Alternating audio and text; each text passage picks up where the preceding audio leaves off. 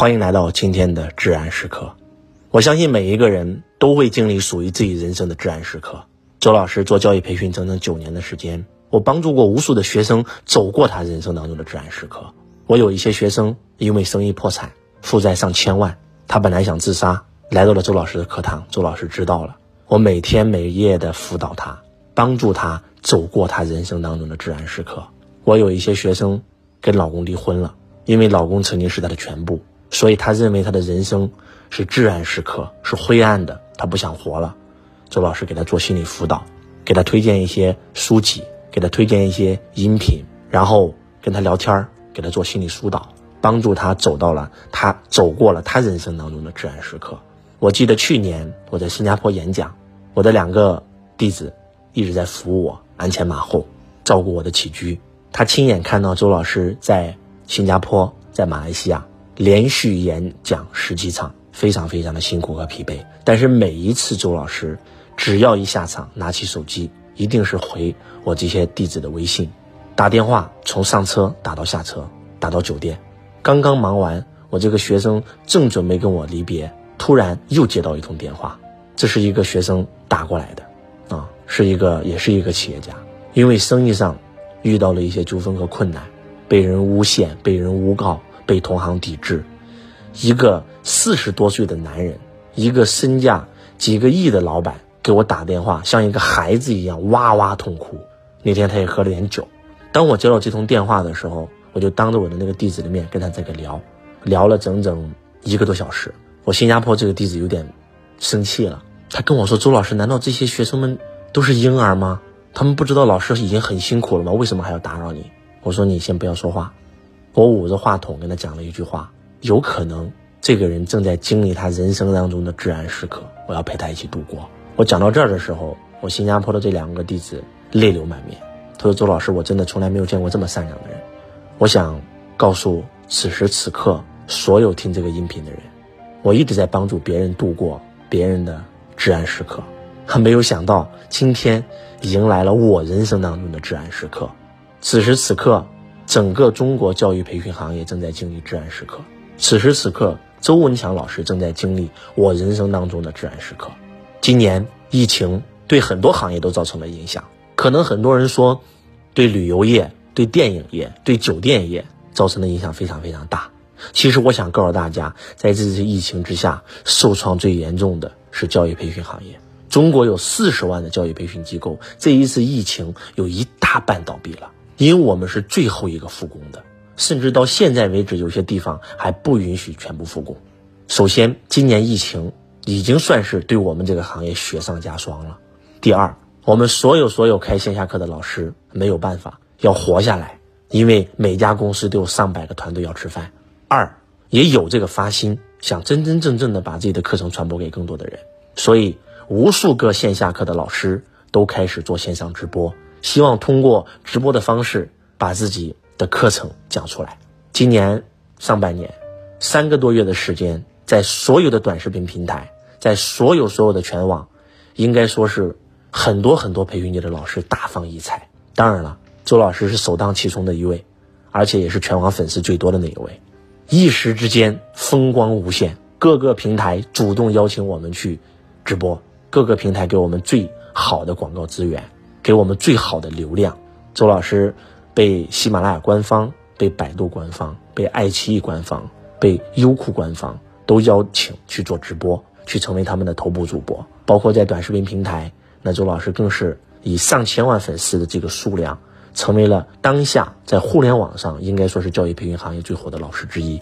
当我们整个行业的这些老师觉得我们为了行业寻找了出了一条出路的时候，突然发现互联网暴力。离我们是那么的近，突然发现，我们曾经引以为傲的老师的这个身份会被人诟病，整个舆论铺天盖地的来攻击这个行业，仿佛一夜之间，我们从一个所谓所谓的很多人心目当中的偶像，一夜之间变成了这个社会的底层，铺天盖地被扒，铺天盖地被报道，铺天盖地被攻击。我承认这个行业会有一些。不正规的培训公司是这个行业的害群之马，但是这些公司它也受到了属于它应该去承受的法律制裁。但是我们永远不能用一竿子打死这个船上的所有人。就像牛奶行业，一家公司有三聚氰胺，你不能说所有的牛奶行业都有三聚氰胺。但是，可能这些所谓的吃瓜群众，那就觉得，哎呀，这个瓜真的吃得好啊，把人捧上神坛，再把人从神坛上拉下来，摔下去踩两脚，那个滋味真的很爽。周老师被无数人攻击，无数人攻击周老师的目的，只是为了涨粉丝，只是为了要流量。结果到最后，他竟然卖起了他的属于他的知识付费的课程，让我发现，哦，原来打击培训行业的人，他就是培训行业的那批人。我我真的不知道为什么这个世界会发生这样的事情。说实话，心里挺痛苦的。每次当看到那个怼你的视频的时候，心里也挺难受；看到那些所谓的那种跟风的群众的时候，心里也挺痛苦的。因为很多人骂你，他根本不知道你是谁。只要有一个人带节奏，他就会在下面跟帖。整个行业正在经历着灭顶之灾。很多很多老师一想，算了，这么累，不干了，算了。这个我们干点什么不能赚钱？我们哪个老师没有实现财富自由？我们为什么还要这么艰辛？我们为什么还要这么的付出？算了，不干了。我见过无数的培训同行，他换了行业。周老师身边的很多人也劝我：周老师，你现在太火了，暂避一下风头，不要再干了。说实话，我也曾经想过退缩，因为今天的周老师也什么都不缺了。我可以不再拍短视频，我可以不再录音频，我可以去休息，我可以去旅游，我可以去享受我的人生。但是我热爱这个行业。这段时间，周老师去了很多地方。跑遍整个全中国的各大城市，然后跟我们全中国的很多的培训界的这些老师在一起，组成了一个行业联盟。我们一直在探讨这个行业究竟应该往哪个方面发展。我们希望立出行规，我们希望把这件坏事变成一件好事。我们希望我们自己来规范我们这个行业，真真正正的能够去得到更多人对我们的认可。而且周老师真的不能不做这个行业，因为这是我的使命啊，这是我的热爱呀，所以。我想告诉所有人，周老师会站最后一班岗。就像当年的互联网被大家不认可，就像当年零三年非典，互联网泡沫破灭，很多的公司破产，很多的人跑路。但是马云告诉他的阿里巴巴十八个罗汉，就算是跪着，我们也要活下来。那我也想告诉我们今天在座的各位，虽然此时此刻中国教育培训行业正在经历着史无前例的至暗时刻，周老师。也在经历着我生命当中的至暗时刻，但是我在这里想告诉爱我的人和我的这些粉丝们，我会站好最后一班岗。这辈子，周老师此生只会从事财商教育，哪怕是跪着，我也要活下来，我也要为这个行业保留火种。因为所谓的那些社会大众，他们需要我们；有无数的那些迷茫的中小企业家，他们需要我们。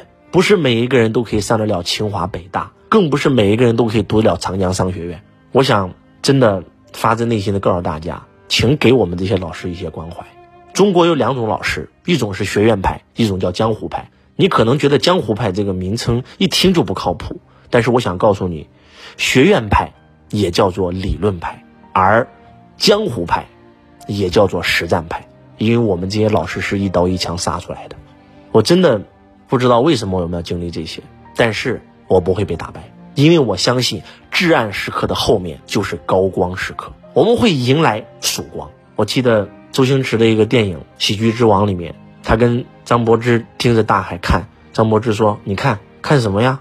前面那么黑。”周星驰说：“不是啊，现在虽然很黑，它过一会儿就会亮啊，黎明总会到来。我们正在经历黎明前最后的黑暗。我相信这个行业能挺过去，我相信我一定能够。”挺过去，感谢所有在全网支持周老师的粉丝。周老师会一如既往的更加努力的去给大家奉献更好的财商课程，来去帮助更多的人实现财富自由。也希望大家能够多给我们一些力量。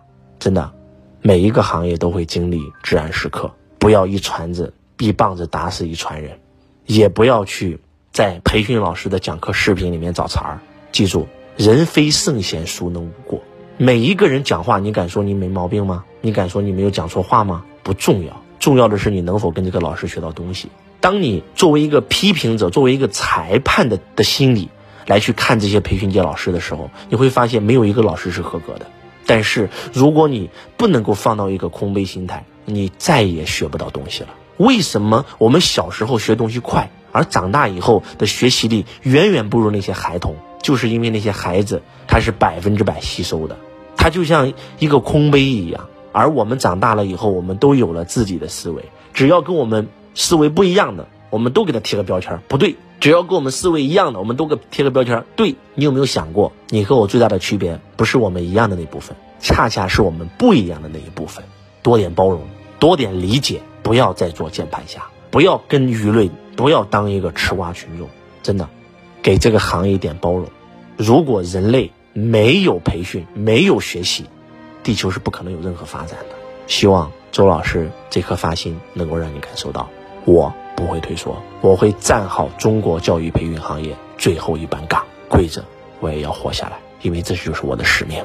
感恩我们所有的家人，所有支持周老师的粉丝。我是周文强老师，我爱你如同爱自己。